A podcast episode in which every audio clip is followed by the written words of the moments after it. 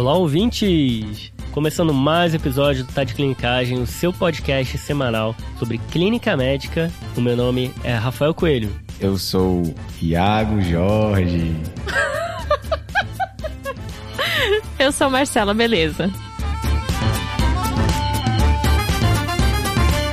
Hoje, hoje a nossa entrada foi com um pouquinho de gargalhada, porque, Marcela, tá, tá rindo do meme ambulante Isso, é maravilhoso. Essa apresentação de Iago Jorge é muito boa. Quem Tá famoso, diria, hein, Iago? cara? Quem diria? E o pessoal me manda mensagem assim, aí já é falando Iago Ah. Jorge. Muito bem. Galera, tô começando hoje aqui a apresentação, porque quem começa apresenta o caso. Hoje é dia de caso clínico aqui no TDC. A gente separou aí esse tema, dor lombar, e a Marcela e o Iago só sabem disso, que é uma paciente. E aí, já falei que é mulher, hein?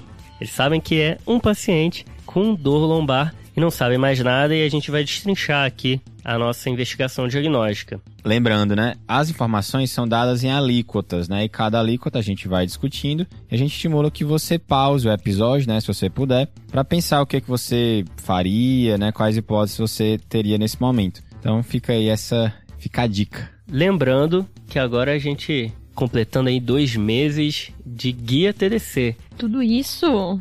É- E é um projeto maravilhoso que todo mundo tá usando e tá se atualizando, sempre com temas variados sobre clínica médica. Semanalmente, na segunda-feira, a gente lança três temas que são brevemente revisados e que são escolhidos porque saiu alguma coisa nova, ou então porque teve algum artigo bacana sobre aquele assunto. E aí a gente coloca tanto em formato de texto como podcast. Se você se interessou, já tem 500 pessoas já que assinaram nesses nossos um mês e meio, dois meses que estamos com guia. 500 pessoas que participam também da escolha de um tema no fim do mês, não tem isso? Tem isso também, Marcela. E aí, Iago, tá curtindo aqui a, o Javá da Marcela? Tô gostando. Rapaz, eu estou orgulhoso da Marcela, viu? que é isso, hein, cara? Só para o ouvinte entender melhor, no final do mês a gente escolhe um tema de revisão que é votado por quem assina o guia. Vai lá em tadeclinicagem.com.br e assine o guia.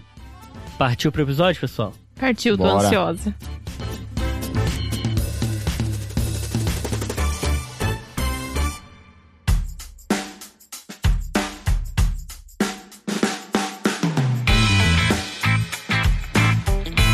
Peguem aí caneta e papel, vai a primeira alíquota, eu vou passar a primeira história dela, né, de como ela chegou pra gente, e vai ter uma segunda, uma terceira, e aí no final eu vou dar o diagnóstico. Fechou? Fechou. Beleza. Então, uma mulher de 50 anos, que ela é profissional de saúde. De antecedente, pessoal, ela fez uma cirurgia bariátrica 12 anos atrás, acompanhou com a nutrição por um ano, fez uso de um polivitamínico e aí perdeu o segmento. Atualmente não toma nenhum medicamento. Ela é tabagista há 20 anos mais e contou que foi internada 25 anos atrás num acidente de carro, fraturou o fêmur à esquerda, fez uma cirurgia, uma haste intramedular e teve alta. E teve uma segunda internação, essa foi mais recente, há um ano atrás, um quadro de anemia. Anemia de 5, segundo ela. Na época ela recebeu ferro intravenoso e teve alta. A gente não sabe mais detalhes, porque ela não está agora com o resumo da alta. Complicado isso aí, viu? Aí, teve um hemato pra você, hein? Gostei. O que a queixa dela é de dor lombar, que começou há três meses atrás e que piorou agudamente há dois dias. Ali na altura de L2 e L3 não irradiava, era uma pontada dos dois lados bilateralmente, uma intensidade moderada. E aí, quando começou o quadro, foi atendida na ortopedia, é, na, na época o exame físico estava normal, a gente viu no prontuário, que foi no mesmo hospital, não tinha déficit neurológico, força estava preservada. Prescreveram Cipro para ela, ela foi liberada. E aí, de três meses para cá, ela veio, apareceu mais três vezes também no pronto-socorro. E essa é a quarta vez que ela vem no PS. Ela tá com a mesma queixa, mas agora a dor mudou. Ela disse que há dois dias atrás ela foi se levantar do sofá e aí a dor piorou agudamente. Ela disse que ouviu um estalo, teve uma dor intensa e que estava pior no lado direito lombar e irradiava para o membro inferior direito, associado a uma, uma fraqueza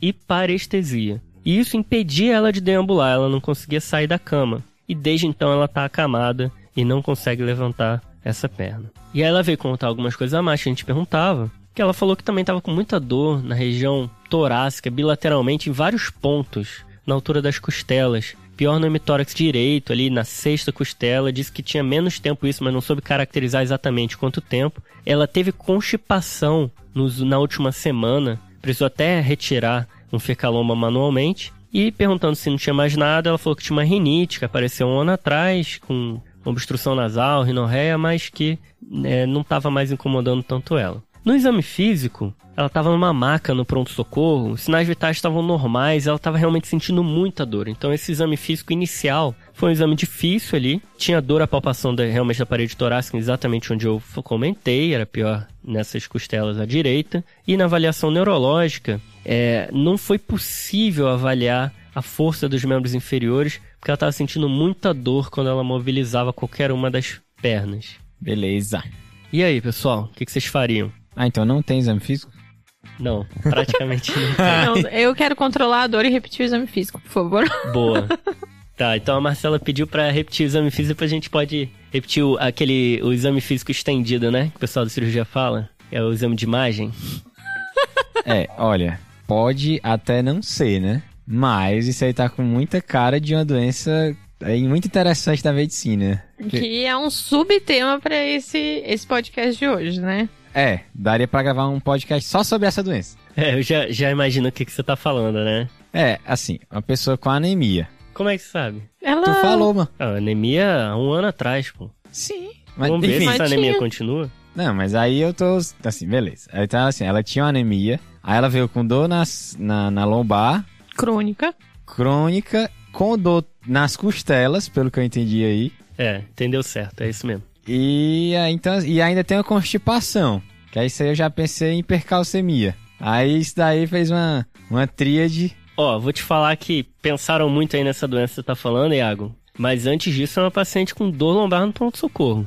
Beleza, mas só pra também agora deixar as claras, né? Então a gente tá pensando aqui em mieloma múltiplo, né? Então, esse, essa, assim, de cara, né? Mas, Reconhecer, reconhecer um padrão aí, né? Pelo que eu entendi. É, mas eu tô só esperando a rasteira, né? Sujeito a vieses cognitivos.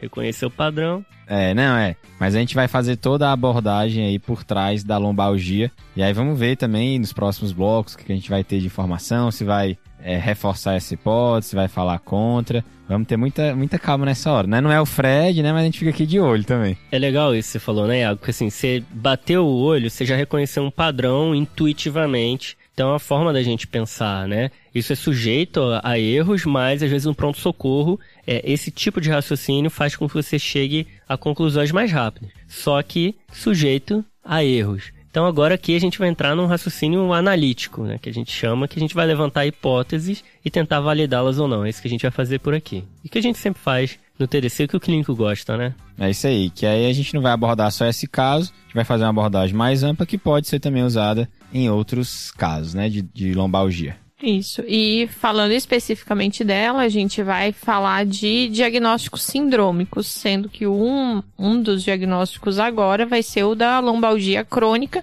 que agudizou, que a gente pode agora esmiuçar. E aí, Marcelo, então a literatura coloca essa lombalgia aguda, né? Até 4 a 6 semanas. E a crônica, em geral, acima de 12 semanas, né? Acima de.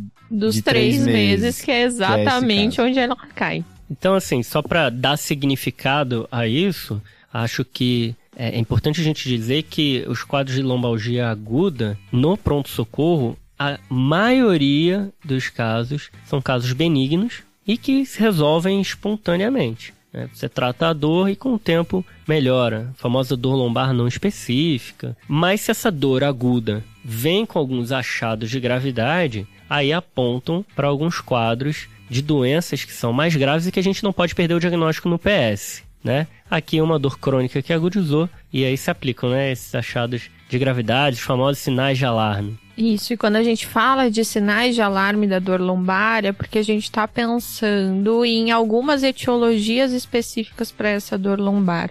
Aqui, principalmente, os diagnósticos de neoplasia, infecção ou alterações neurológicas, como a compressão medular, por exemplo. É isso que o, o sinal de alarme significa. É nessas ocasiões que, que os sinais de alarme aparecem ou não. Boa, Marcela.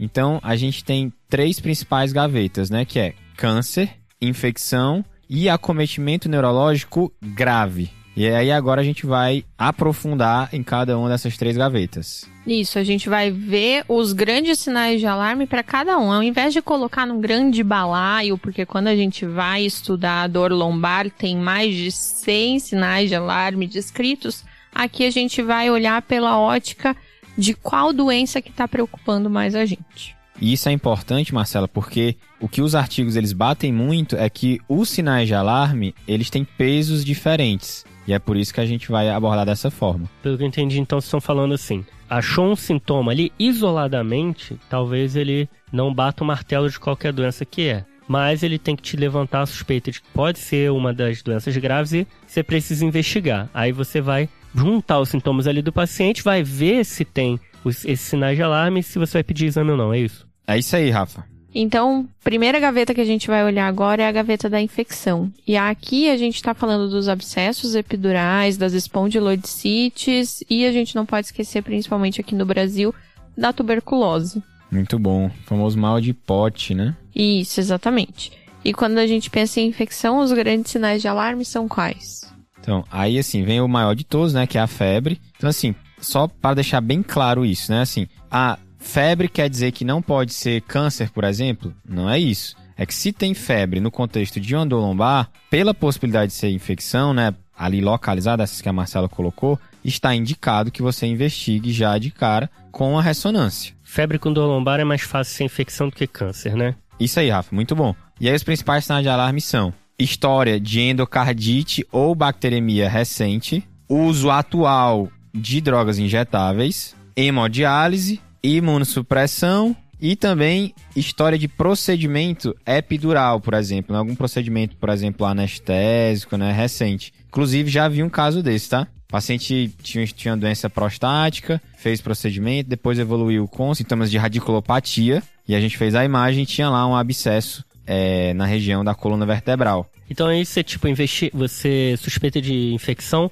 quando tem sinais, sintomas clássicos de infecção, né? Febre, calafrio, e por aí vai, né? Mal-estar, astenia, hiporexia. Mas o fator de risco, quem é aquele paciente e o que aconteceu antes ali é muito importante. Então, esses são os fatores de risco que você falou, né? É basicamente o paciente que teve algum tipo de invasão, né? Isso, ou que ele tem algum outro fator de risco para estar infectado, que daí entra o paciente imunocomprometido, né? No caso da paciente do nosso caso, né, Rafa, não parece ter nenhum desses fatores de risco. Iago, esse sinal de alarme de imunossupressão, nesse momento não existe. Então a gente não tem essa informação de que ela tem alguma imunossupressão.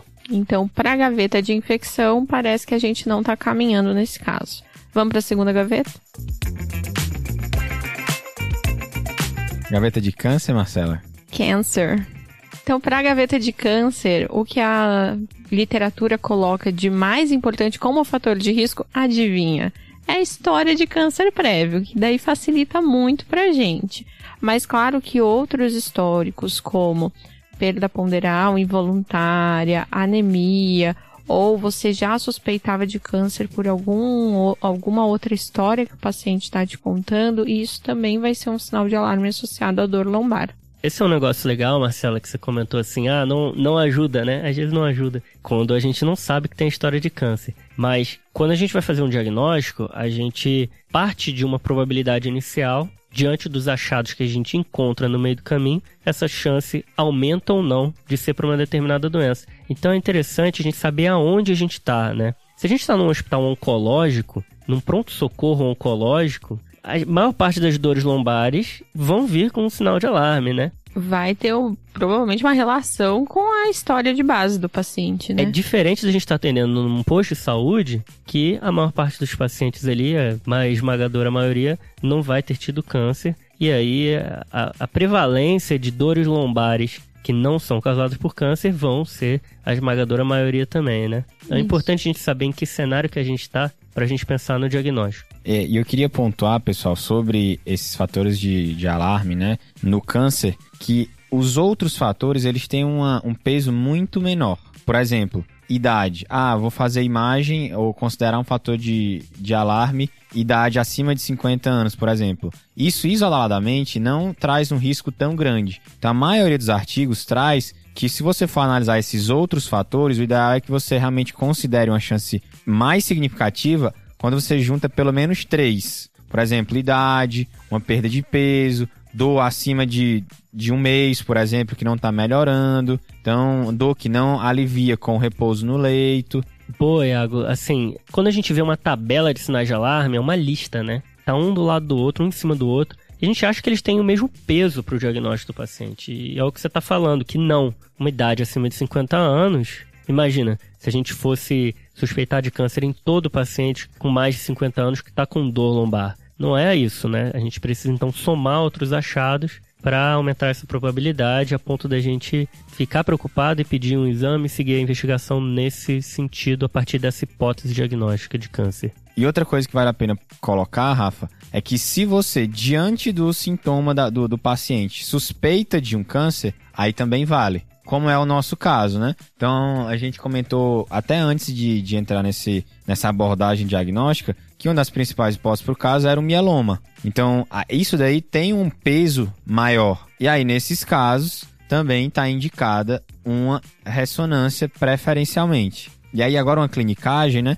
A, a maioria dos artigos traz que o exame de escolha é uma ressonância com e sem contraste, né? Sendo que muitas vezes é uma ressonância com e sem contraste imediatamente quando você tem esses sinais de alarme. Primeira escolha. E inicia, é, é a escolha inicial e imediata, é só o, pedir. O melhor exame, né? Isso. Mas essa não é a realidade, né? É, muitas vezes não vai ser a realidade. Então, assim, apesar de estar indicado, na maioria dos casos, a gente vai acabar indo. Se você não tiver né, uma ressonância ou a ressonância estiver contraindicada, você vai acabar indo para a tomografia. Até porque na prática o paciente chega com essa dor lombar. Se for uma dor lombar intensa, demora um exame de ressonância, né? E ficar naquela posição ali deitada na máquina não é todo paciente que vai aguentar. Não é só uma questão de disponibilidade da ressonância. E, gente, uma coisa importante da gente lembrar é que quando a gente fala de câncer e dor lombar, normalmente a gente está procurando ou a gente vai estar tá diagnosticando uma metástase óssea, certo? É muito menos comum você ter um tumor primário ósseo causando a dor lombar. Outra possibilidade que a gente já falou aqui algumas vezes é de uma fratura por mieloma, aquelas lesões líticas do mieloma. E daí eu vou puxar também a questão da ressonância para tanto fratura quanto para o diagnóstico das metástases ósseas. Quando a gente está pensando em metástase óssea, o que se recomenda é fazer a ressonância de toda a coluna, porque a gente pode ter vários sítios de metástase. E quando a gente está falando de fratura, a ressonância também ajuda a gente a determinar tipo de fratura, se é uma fratura por fragilidade ou com lesão lítica associada e também o tempo dessa fratura. E aí, Marcelo, quando a gente vai entrar nessas metástases de tumores sólidos, a gente tem cinco cânceres principais, certo? Certo, prepara para gravar. Mama, próstata, pulmão, tireoide e rim. Isso. Lembrando que o mieloma, geralmente ele dá é, lesão lítica, né? Não é bem uma metástase. Ele dá a lesão e daí a fratura. Mas é legal a gente saber de quais são os principais cânceres que metastatizam para osso, porque realmente pode acontecer da gente achar a primeira metástase e daí a gente tem que saber para onde correr depois. No caso aqui, próstata parece que não é. Eu também acho. Agora e as outras?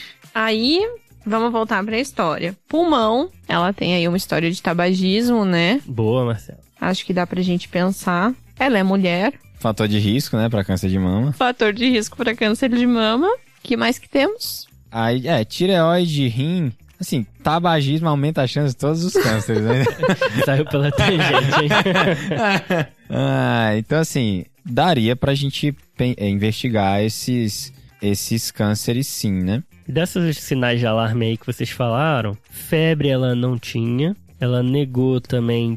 Ela não soube dizer se perdeu peso ou não, essa que é a verdade. Ela falou que estava realmente inapetente aí nos últimos meses, com hiporexia, mais para baixo, um pouco de mal-estar durante o dia, mas é só isso, inespecífico, né? Bem inespecífico, Rafa. Não ajudou muito, É, não. Não ajudou muito. Na realidade, assim, você pensando naquela constipação dela, pensando no, se aquilo for causado por uma hipercalcemia, sim, vários cânceres que podem cursar com hipercalcemia, né? Mama, pulmão, próstata, enfim, diversos cânceres, né, tem essa manifestação. Mas ainda tá cedo, né, a gente precisaria de, caso ela tenha hipercalcemia, constatar essa hipercalcemia antes de, de fazer tanta ciência desse Calma, jeito. Iago. É, às vezes foi só um tramal que ela tomou e foi isso aí. E constipou, né, Marcelo?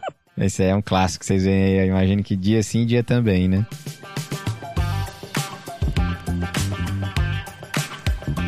Então falamos aqui de infecção e câncer. Isso, as duas gavetas e quais são os sinais de alarme dessas duas.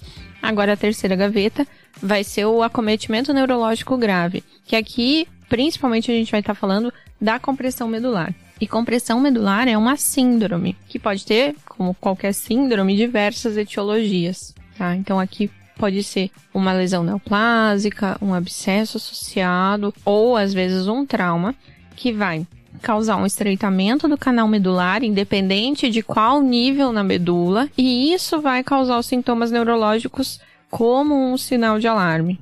E aí isso é uma emergência, né, Marcela? Isso. Que o- pode ser irreversível se não for tratado. Isso. Por que, que isso grita gravidade pra gente? Às vezes pode ter relação com a etiologia, como eu falei, mas principalmente com a consequência dessa, dessa síndrome, da compressão medular. Então independe, assim, da gravidade da etiologia. A síndrome por si só já é grave o suficiente. Isso. E aí, então quais seriam os sinais de alarme? O sinal de alarme, principalmente, é a alteração neurológica. Então, uma perda de força que a gente vai identificar pelo exame físico neurológico, ou uma alteração de sensibilidade que vai respeitar ali o, o nível neurológico sensitivo.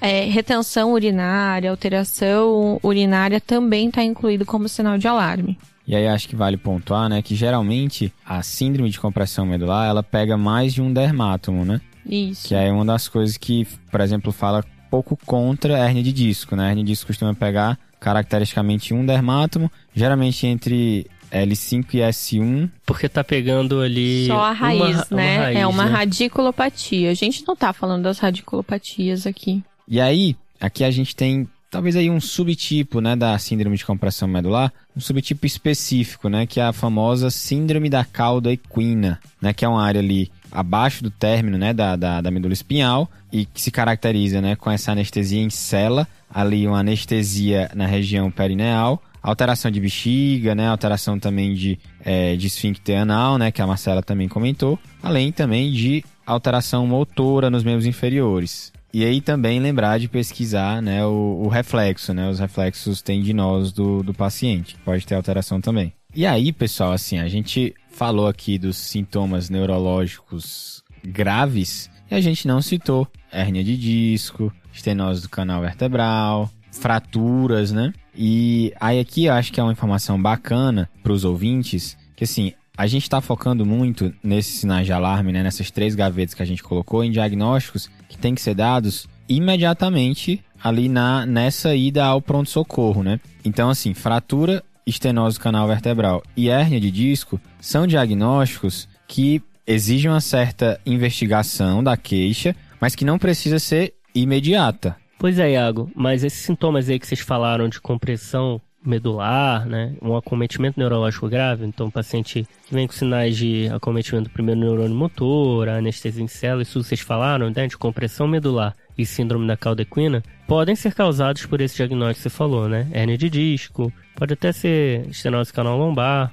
só que aí seria uma exceção, né, e seria uma situação em que é, é o diagnóstico sindrômico neurológico que vai fazer com que você peça o exame e interne o paciente. O que né? está preponderando é a compressão medular. Não o fato dele ter uma fratura vertebral ou o fato de ter uma hérnia por si. Se fosse só isso, sem os sinais de alarme que a gente já falou, poderia ter uma investigação mais a longo prazo e esse paciente ser seguido ambulatorialmente. Então aqui, gente, a gente tem que lembrar de um extra que nem só a coluna lombar é o que dói na lombar. A gente pode ter diversas outras etiologias de dor referida na região lombar. Indo anatomicamente, por exemplo, a gente pode ter acometimento de pele, doendo na região lombar, e muito clássico é o herpes zoster, que pode começar com dor lombar. Essa daí fica o diagnóstico fácil quando aparece a vesícula. Antes, Antes é, é só para quem tem poderes mediúnicos antes de aparecer a lesão, mas pode acontecer também de vir a dor primeiro. Além disso, órgãos intracavitários, retroperitoneais, como por exemplo, paciente com pielonefrite, cálculo renal, tem a clássica dor lombar, aneurisma de aorta, e aí o Dr. Iago Jorge compartilhou uma história. É, já tava atendendo na porta, né, do hospital particular, e aí chegou um senhorzinho mais de 80 anos, né, e aí tinha essa história de dor lombar, acho que fazia questão, assim, de menos de uma semana, é, e aí eu fiquei bem na dúvida se eu pedia a imagem ou não, sendo que eu vi que ele tava com um copo, como se fosse um copo de, de café, assim, pequeno, que a, a galera às vezes põe no olho, né, depois de uma... Ah, é? Um curativo Alguns- adaptado, né?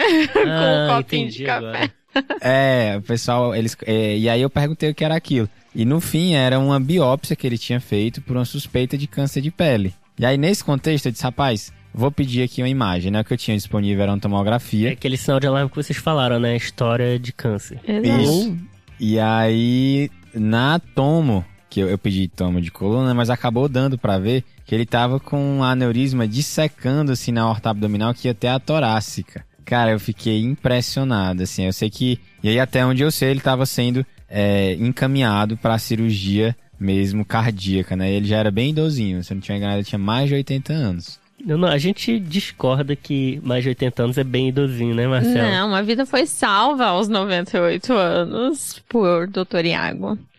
E acho que é, que é isso que tem que ficar mesmo de olho. A gente não fechar o diagnóstico e lembrar dos outros acometimentos de dor lombar. Mais alguma coisa que eu tenho esquecido? Ó, eu acho que tem o pâncreas ali. Às Ah, vezes é, a o pancreatite pâncreas, dói boa. atrás, né? Estômago, úlcera perfurada pra trás. Também pode ter dor ali. Tem que pensar estrutura por estrutura. Tem gente que morre de dor lombar quando tem a gastroenterite, né? Então, Aí entra também talvez uma prostatite, Isso. Endometriose também pode dar. Mas acho que aí você já.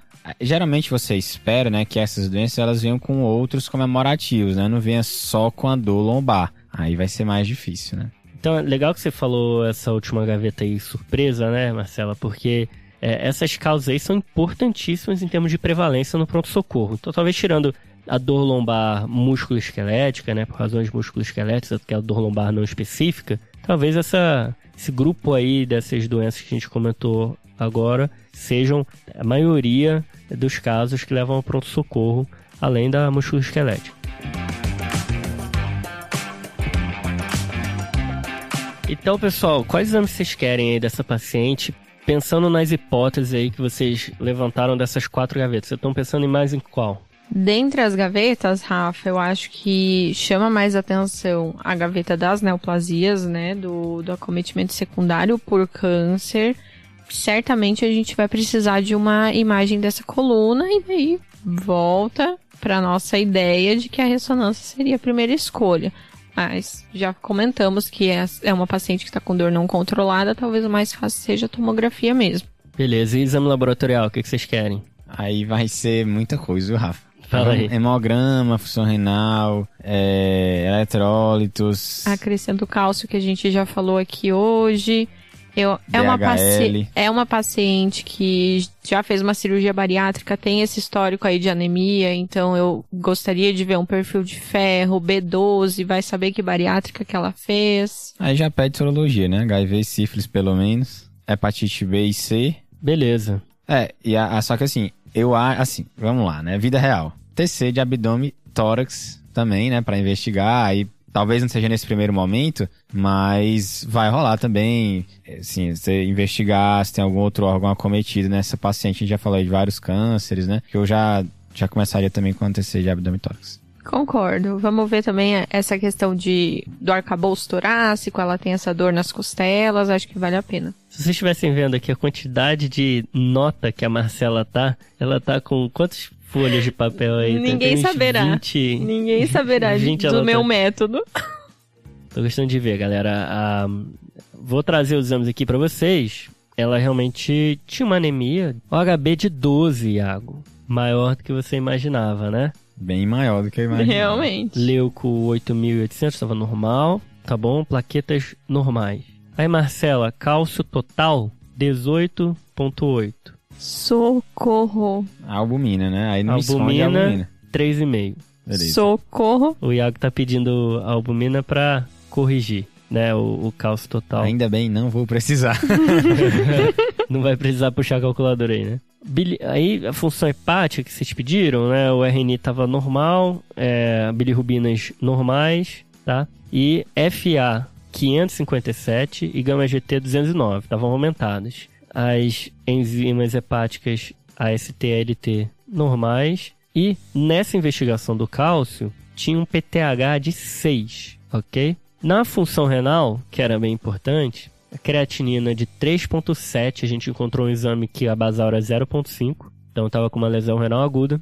Ureia alta, 130, com fósforo de 6,5, bem alto. E magnésio 1.8, potássio e sódio normais. Pediram também uma urina 1, que estava normal. E é, com cálcio de 18, PTH de 6, pediram a vitamina D que estava indisponível naquele momento. Então a gente não tem essa informação. Foi feita a tomografia de tórax, coluna lombar e sacroiliaca, que nem vocês pediram, para investigar essa dor lombar com sinais de alarme. E aí o resultado foi o seguinte: múltiplas lesões líticas, esparsas em coluna vertebral, ossos da bacia, escápulas, arcos costais, com muitas fraturas associadas, sugestiva de acometimento secundário, comprometimento do processo transverso direito de L4 e L3, por isso que ela estava com dor ali naquela região. Tinha fratura com compressão também de L2, colapso. E na região ali de ilíaco tinha uma fratura gigante do ilíaco. E por isso, da asa do ilíaco. E por isso que ela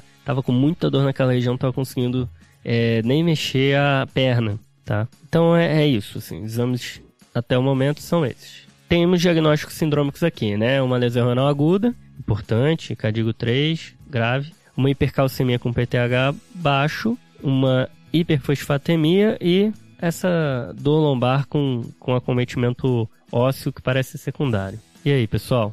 Rafa, então só para esclarecer, a gente já tinha antes de todos esses exames que foram bem elucidativos para o caso, a gente já tinha falado que a nossa principal hipótese seria de uma etiologia neoplásica, que o câncer era a nossa principal hipótese, e inclusive a gente falou sobre neoplasia de pulmão.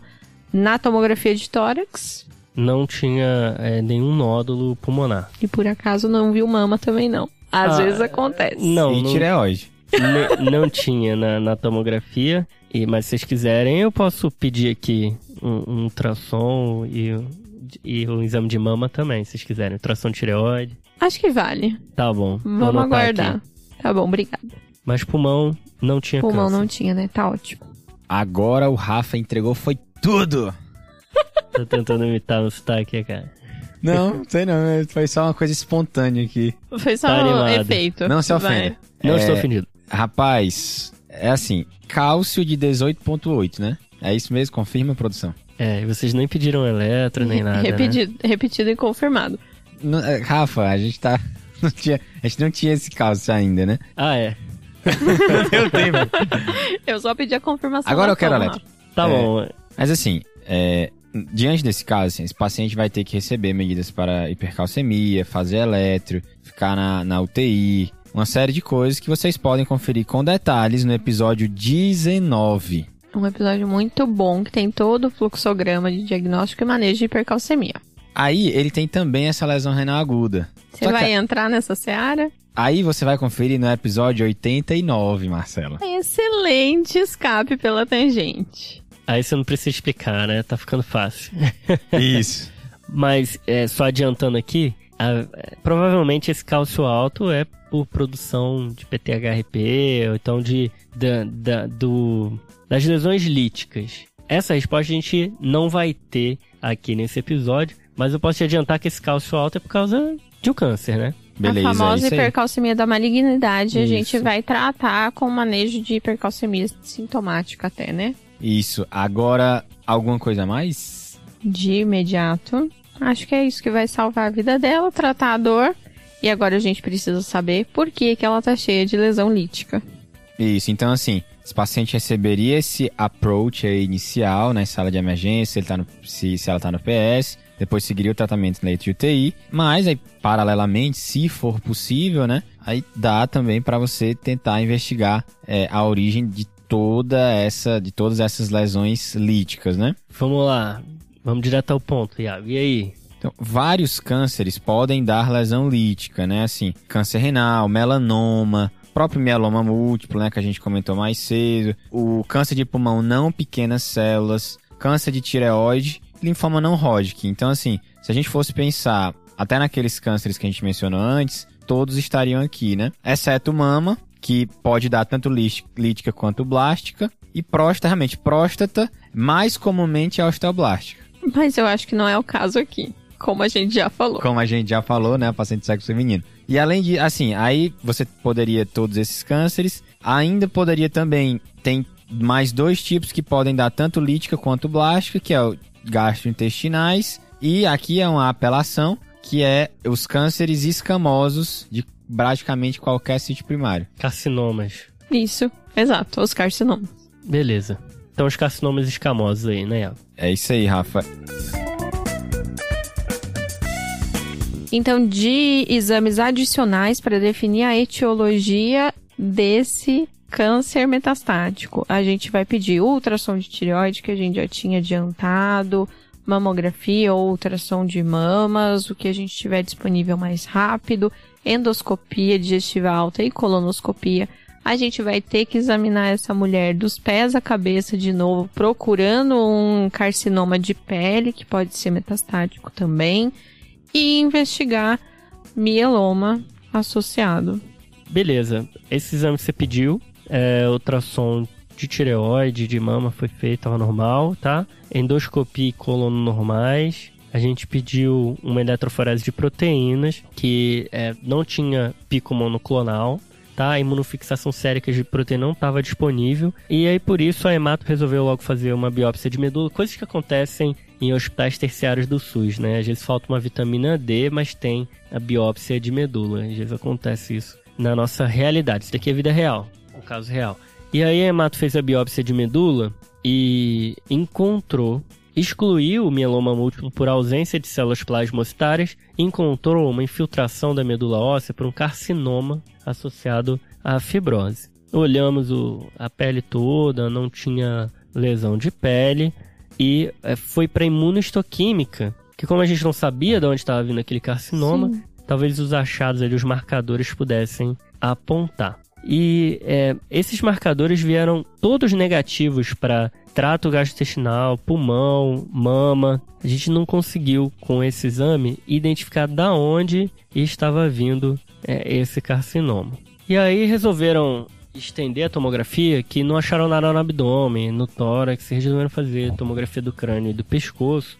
E vocês lembram que ela tinha uma queixa de rinorreia. Eu queria excluir esse sintoma, eu achei que não era importante. O que, que vai vir aí. daí, Rafael? Então, Marcela, como parecia uma queixa que era um ruído no início do caso, e no final se tornou o sintoma localizatório de onde estava o carcinoma. Ela tinha na uma lesão centrada na nasofaringe à direita e que era uma lesão que invadia várias estruturas ali em volta, seios é, nasais, conchas nasais, até chegando à, base do crânio. Foi feita uma biópsia dessa lesão e foi feito o diagnóstico de um carcinoma sinonasal indiferenciado. Respeite, viu, Rafa? Eu imagino a dificuldade de ter chegado nesse diagnóstico aí, viu? Pois é, Iago, e essa paciente, para fechar, ela foi tratada, né? Melhorou da hipercalcemia, da lesão renal aguda, mas felizmente estava com uma neoplasia bem avançada, sem perspectiva de cura.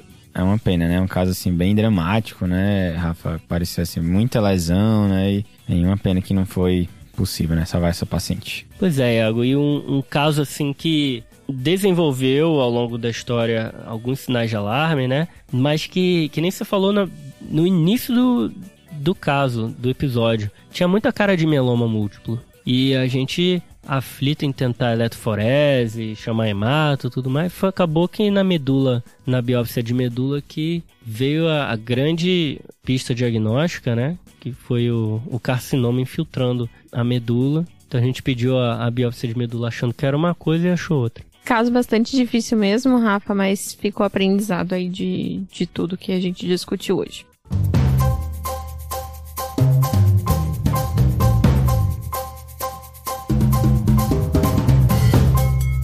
Beleza, pessoal. É, vamos pros salves? Vamos pros salves. A Marcela vai dar salve pra alguém conhecido, tenho certeza. Rafa, você conhece a pessoa que eu vou dar salve? Porque estamos com Gabriela Tavares, uma residente de clínica médica da Paraíba, nos visitando lá na, na geriatria. Ela que é super fã do TDC, ficou me pedindo salve agosto inteiro e eu falando que eu não sabia quando eu ia gravar. Aqui estou, Gabi, seu salve num episódio do TDC. Salve, Gabi.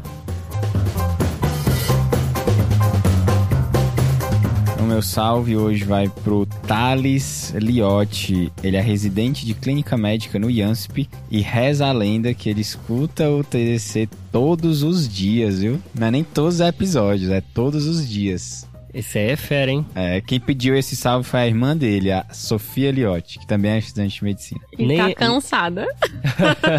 Nem a gente ouve o TDC todo dia. É verdade. Um salve pra essa dupla. E aí eu queria aproveitar o momento Faustão, mandar um salve para Mariana Soares, paliativista lá do Hospital Municipal Vila Santa Catarina, e a Luciana Pires, que é psiquiatra lá do hospital, e mandar também um salve aí para tanto da equipe de paliativo como a equipe de hospitalistas, né, do hospital. Salve aí para geral lá do hospital. A caravana do hospital. Salve, gente. Salve, galera. Um abraço.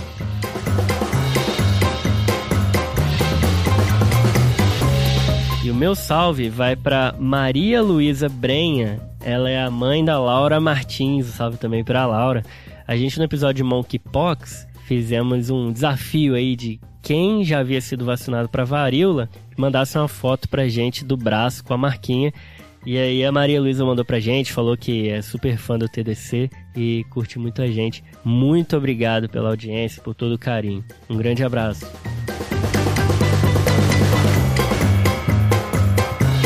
Fechou, galera?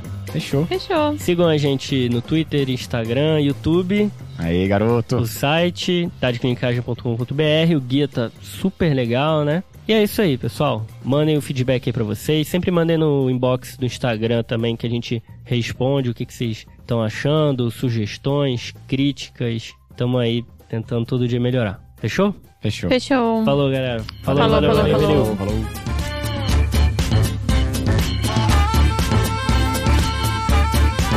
Esse podcast tem como objetivo educação médica. Não utilize como recomendação. Para isso, procure o seu médico. Essa é uma produção do Bicho de Goiaba.